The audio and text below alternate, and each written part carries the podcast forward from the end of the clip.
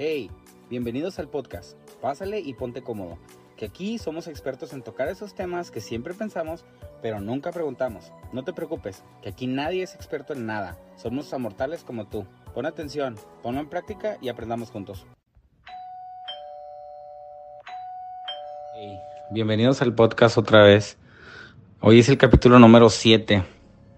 Este capítulo está lleno de muchas verdades y los invito a que, a que le pongan atención y que si se sienten familiarizados con esto, mm, pónganlo en práctica también. Es un tema que muchos lo dejamos a un lado, pero que también es importante. Este capítulo se llama Caminando enmascarados por el miedo al que dirán. El miedo al que dirán es básicamente el, el miedo más importante para el ser humano. Puede ser el miedo de hablar en público, el rechazo o simplemente el que dirán. Cada vez que aceptas algo que no es parte de ti solo para encajar, te vas perdiendo a ti mismo, tu individualidad, y eso hace como resultado más rechazo. Aunque no lo creas, el miedo puede usarse a tu favor. Y contrario a lo que pensamos, no tenerlo puede ser algo que, que se active en tu contra. Según Abraham Maslow, para alcanzar nuestros objetivos necesitamos sentirnos aceptados y, y valorados. ¿Qué es el miedo al que dirán? Es el miedo que se experimenta ser juzgado o evaluado por los demás. Podemos experimentarlo en situaciones en las que nos quedamos expuestos como cuando le pedimos ayuda a alguien, cuando pedimos un favor a algún extraño, cuando pedimos trabajo, cuando nos, nos le declaramos a alguien que nos gusta. Eso nos, nos deja totalmente expuestos. Es básicamente el ser juzgado o ser evaluado. Y esto nos pone en tela de juicio con el rechazo. Hay dos maneras de tener el miedo al que dirán. El primero es que lo heredamos. El ser humano es un ser sociable desde tiempos prehistóricos. Vivimos en manada, tenemos la necesidad de ser aceptados por nuestro grupo. A eso lo llamamos que lo heredamos porque lo heredamos desde nuestros antepasados, es algo que está en nuestra genética. O este miedo puede basarse en experiencias pasadas que te marcaron y te crearon algún vínculo con este. Por ejemplo, no sé, cuando nos declaramos a esa persona en, cuando estábamos en la escuela que nos que prácticamente nos batió o no, tal vez eras ese tipo de niño que, no era tan bueno en los deportes y no lo elegían, no lo elegían al final o, o no sé, terminabas siendo el último que formaba el grupo de exposición o algo, eso te deja ese tipo de experiencias al rechazo y activa el qué dirán. El qué dirán es saludable para ti, pero de todo depende del grado en que lo desarrolles. Recuerda que no es saludable si se encuentran los extremos. ¿A qué me refiero con esto? Por ejemplo, cuando una persona no come nada, no es saludable porque no está comiendo nada, no tiene nada en su cuerpo, no tiene vitaminas, no tiene, la energía que su cuerpo necesita.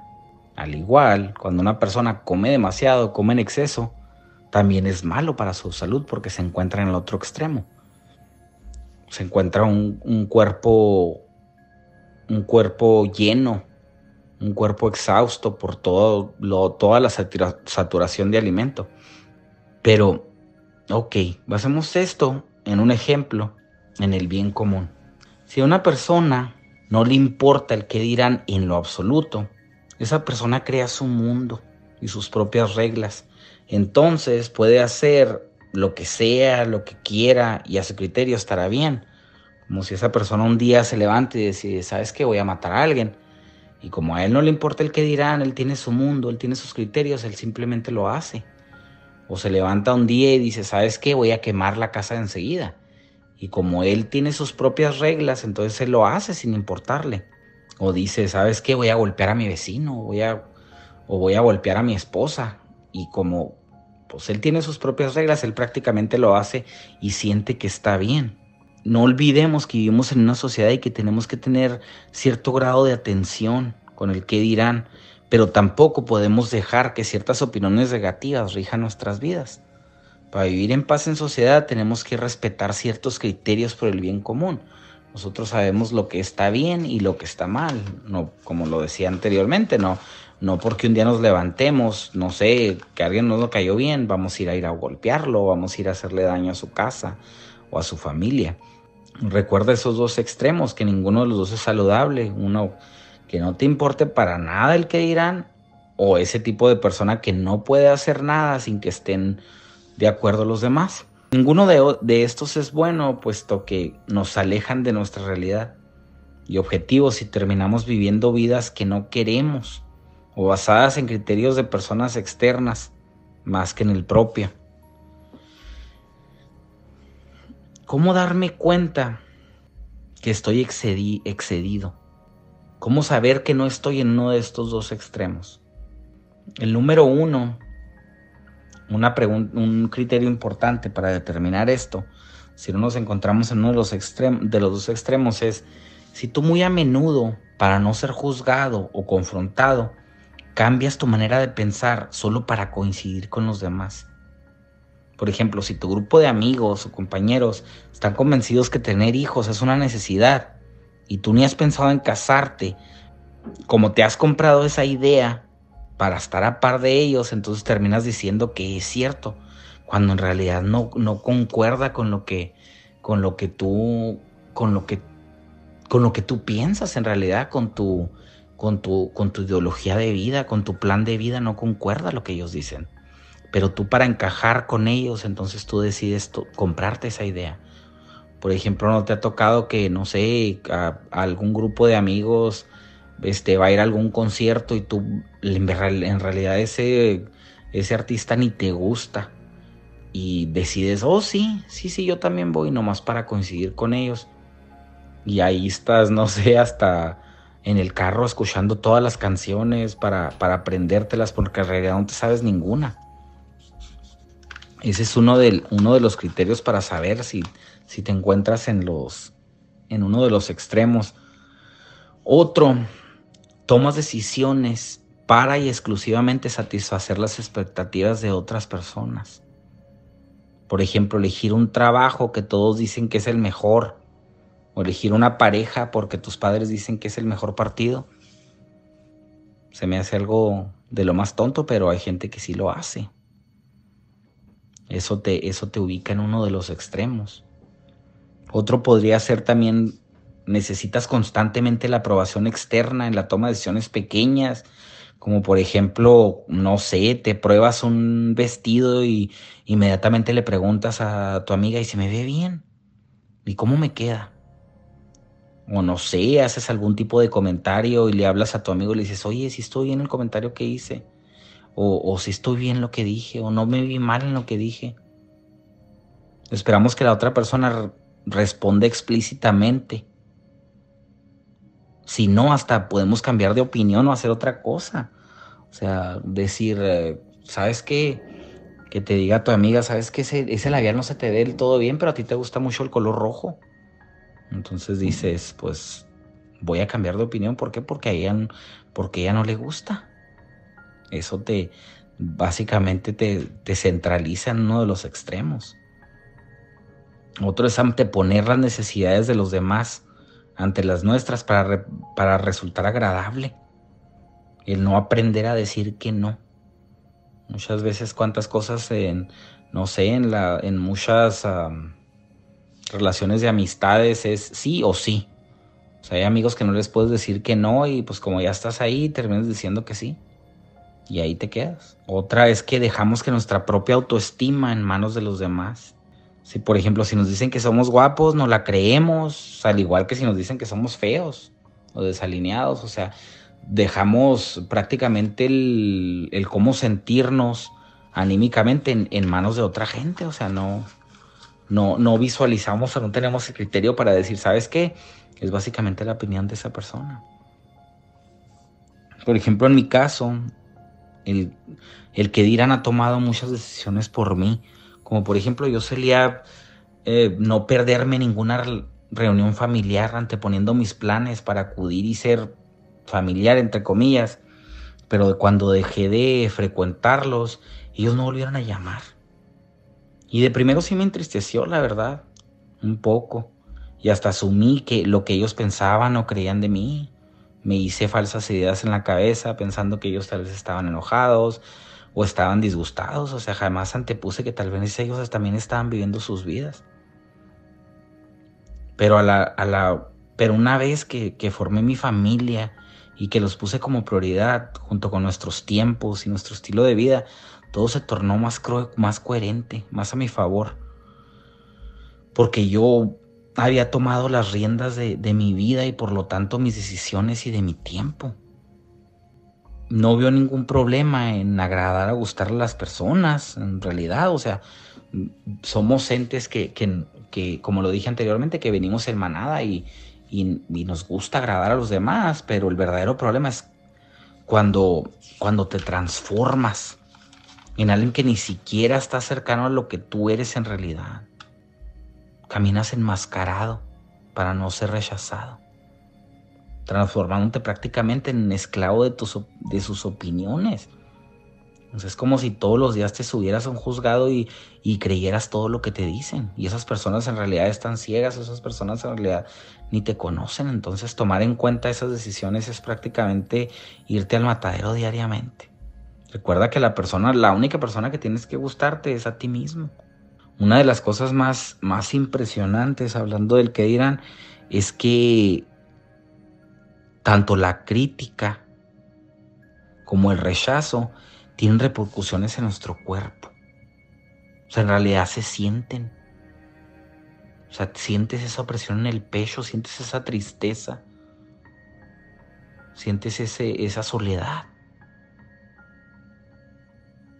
Pero al, del otro lado de la moneda, la aceptación también tiene un, efecto placebo.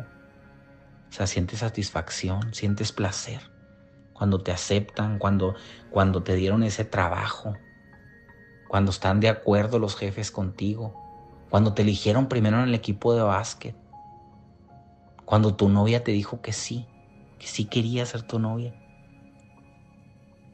Qué, qué raro, pero el miedo tiene una función adaptativa nos mantiene alertas a lo nuevo. Pero cuando sobrepasa los excesos es cuando es el problema. Hasta hablando corporalmente. Voy a, a darte unas ideas de cómo te vayas poco a poco despegando del que dirán. Porque acuérdate que el que dirán es un miedo. Entonces del miedo nunca nos deshacemos totalmente. Pero espero y esto te ayude. La primera, y es algo bien trillado que yo creo lo escuchamos muy a menudo, pero es muy cierto. Métete en la mente que es imposible gustarle a todo mundo. Y de hecho es sumamente desgastante e innecesario. Porque en realidad acuérdate que las personas, más les gustas a las personas cuando defiendes tus opiniones, cuando eres más auténtico. Las personas apoyan mucho eso, la autenticidad. Entre más te dediques a ser aceptado, más autenticidad pierdes como persona. Y eso desencadena más rechazo. Número dos, acepta las críticas como parte de la vida. Algo bien importante que una vez lo escuché y es muy cierto. Todos tenemos lentes distintos para ver la vida. Hay diferentes ángulos. No porque una persona te hizo una crítica quiere decir que es la correcta, que es la acertada. Tal vez en el momento no la necesitabas, pero solo recuerda que esa persona ve la vida totalmente distinta como la ves tú. Esa persona no tiene las mismas expectativas que tú, no tiene las mismas opiniones, no tiene los mismos logros, no tiene la misma historia. Entonces, déjalo, déjalo que opine de esa manera, nomás no la hagas tuya. Número tres, es algo bien difícil, pero exponte a las críticas. Normalmente lo evitamos, pero recuerda que para superar el miedo hay que exponernos a él. Acuérdate que para combatir el fuego se necesita fuego. Es necesario que tú mismo te vayas entrenando de cómo se oyen las críticas, que conozcas ese miedo, que aprendas a ponerle límites. No es algo fácil, porque el miedo no desaparece de un día para otro. Es como cuando le tenemos miedo a la oscuridad si o no vamos para allá, no sabemos que el, que el enchufe de la lámpara está enseguida de la puerta. O que el apagador de la luz ahí está también. Y que solo es cuestión de entrar al cuarto y, no sé, poner la mano en el lado izquierdo y ahí está. Se oye fácil, pero lo difícil es avanzar hacia el cuarto. Saber que ahí está el miedo, decidir enfrentarlo. Número cuatro. Si te rechazaron, analízalo. Pregúntate a ti mismo, ¿es necesario encajar en eso? ¿Era necesario quedar bien con esa persona? ¿Qué tanto necesito encajar en ese grupo? ¿Qué tanto tengo que estar de su parte? Recuerda que tienes que aprender a dominar tus emociones. Y es normal sentirte triste cuando hay un rechazo. es algo sumamente normal. Pero recuerda que también puedes manejarlo. Número 5 y el último. Aprende a expresar tus emociones. Muchas veces tenemos miedo a cosas que no sabemos hacer. Por ejemplo, el miedo a hablar en público. Muchas veces no sé, no sabemos expresarnos con las manos. O no sabemos leer muy bien también. Entonces el miedo está basado en otra cosa, que es muy fácil de, de perfeccionar, es a base de práctica pero es algo que, hay, que primero hay que analizar para poder atacar el, problema. Voy a dejarles este ejercicio, es una pregunta bien sencilla, pero que tiene mucho que, que les puede revelar mucho. ¿Qué no estás haciendo por miedo al que dirán? Por miedo a la opinión de los demás, por miedo al rechazo. ¿Qué es eso que tienes pausado? ¿Qué es eso que no te atreves a hacer? Sigue los, los cinco puntos anteriores y ahí vas a obtener la respuesta. Y como consejo, te lo digo, solo elige lo que no estás haciendo y hazlo. Así de simple. No hay magia, no hay letras chiquitas para eso. Solo hazlo solo hazlo, te lo, te lo dice alguien que, que nunca había grabado un audio en los mensajes del WhatsApp porque le daba vergüenza, porque no le gustaba su voz, porque siempre había existido ese miedo. Pero un día dije, es lo que hay. Es lo que hay y la forma de combatir el miedo es dándole directamente el clavo analizándolo y sabiendo qué es exactamente lo que nos da miedo para poder combatirlo. Y mira, mi voz es el instrumento que uso para este podcast. ¿Quién lo diría que mi miedo, que la manera de superar mi miedo es en cada uno de estos episodios y platicando con ustedes? Entonces, Vete en este ejemplo tangible de, de miedo tal vez al que dirán, de miedo al rechazo. Y hazlo. En verdad hazlo. Hasta aquí el episodio y los espero en el siguiente. Muchas gracias por la aceptación. Muchas gracias por las reproducciones. Muchas gracias por, por estar, por escucharme y espero les sirva.